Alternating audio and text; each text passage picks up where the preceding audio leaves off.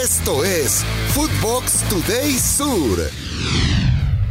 ¿Qué tal, Footboxers? Hoy, domingo 21 de mayo, te contamos las noticias que tenés que saber. Recuerda seguir arroba Footbox Oficial en redes sociales, seguir el podcast y activar la campana. Debut de triunfo argentino. Con goles de Alejo Vélez y Valentín Carboni, la selección argentina dio vuelta al resultado ante Uzbekistán y se impuso 2 a 1 en el primer partido del Mundial Sub-20 y sumó sus primeros tres puntos en el Grupo A. El único tanto del conjunto asiático lo marcó Mac Madojonov. Después del partido habló Javier Mascherano. Lo escuchamos creo que por momentos sí hemos podido conseguir la línea de juego que queremos. Obviamente tenemos cosas por mejorar, pero bueno, hay muchos aspectos positivos, como fue dar vuelta al resultado ante un rival que, hace, hace cosas interesantes. Triunfazo del ciclón. El San Lorenzo del Gallego Insúa le ganó 2 a 0 a Instituto de Córdoba. La figura fue Andrés Bombergar con su doblete. Se fue expulsado Jorge Carranza, arquero del conjunto cordobés. Con este resultado, San Lorenzo quedó a dos puntos de River, que jugará este domingo ante Platense. Escuchemos a Bombergar. Creo que dentro de todo el equipo venía, venía funcionando. Por ahí los delanteros estaban un poco secos, pero nada, por ahí hoy se, abrió un poco. Mantuvimos el cero, que también es importante para nosotros. Así que nada, disfrutar ahora. Sí, me pega con el codo en la cabeza. Creo que fue claro penal. El City campeón sin jugar. El Manchester City se consagró campeón de la Premier League con tres partidos de antelación gracias a la derrota de el Arsenal ante el Nottingham Forest 1 a 0.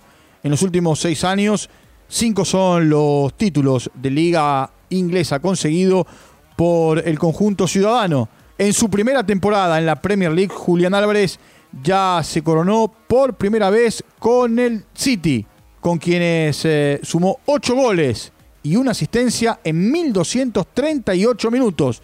La Lania suma 11 títulos en su carrera con tan solo 23 años. Arde el Bayern.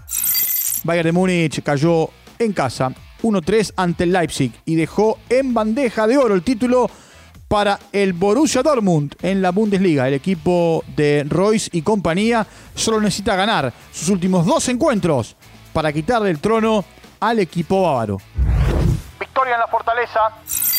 Lanús le ganó a Newell's 1 a 0 con un gol de Leandro Díaz. Con este resultado, el equipo dirigido por Fran Darío Kudelka suma 28 puntos, tiene un partido menos y se encuentra a 9 unidades de River, que es el único líder del campeonato. Empate sin goles. En el estadio José de la Giovana, Tigre y Atlético Tucumán no se sacaron ventaja e igualaron 0 a 0 en un partido correspondiente a la fecha 17 de la liga profesional. Con este resultado el Matador suma 22 puntos y se coloca decimocuarto en la tabla de posiciones, mientras que el Decano llegó a 15 unidades y está vigésimo quinto en el torneo. Escuchemos a la figura del partido. Esto dijo Tomás Marchiori.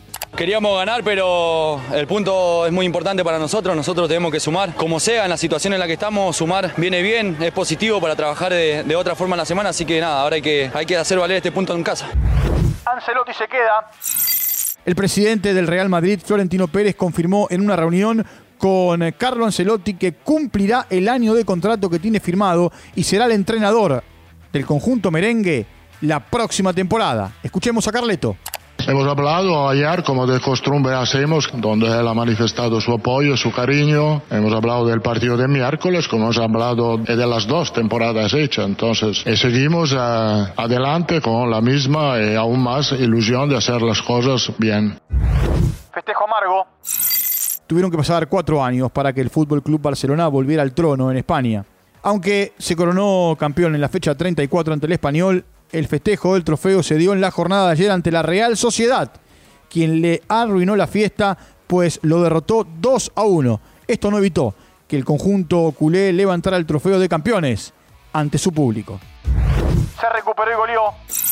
Tras la eliminación en la semifinal de la UEFA Champions League, el Milan se reencontró con la victoria en forma de goleada 5 a 1 ante el ya descendido Sampdoria para volver a la carrera por una plaza en la próxima edición de la Champions, liderado por el español Brahim Díaz y con un triplete del francés Olivier Giroud.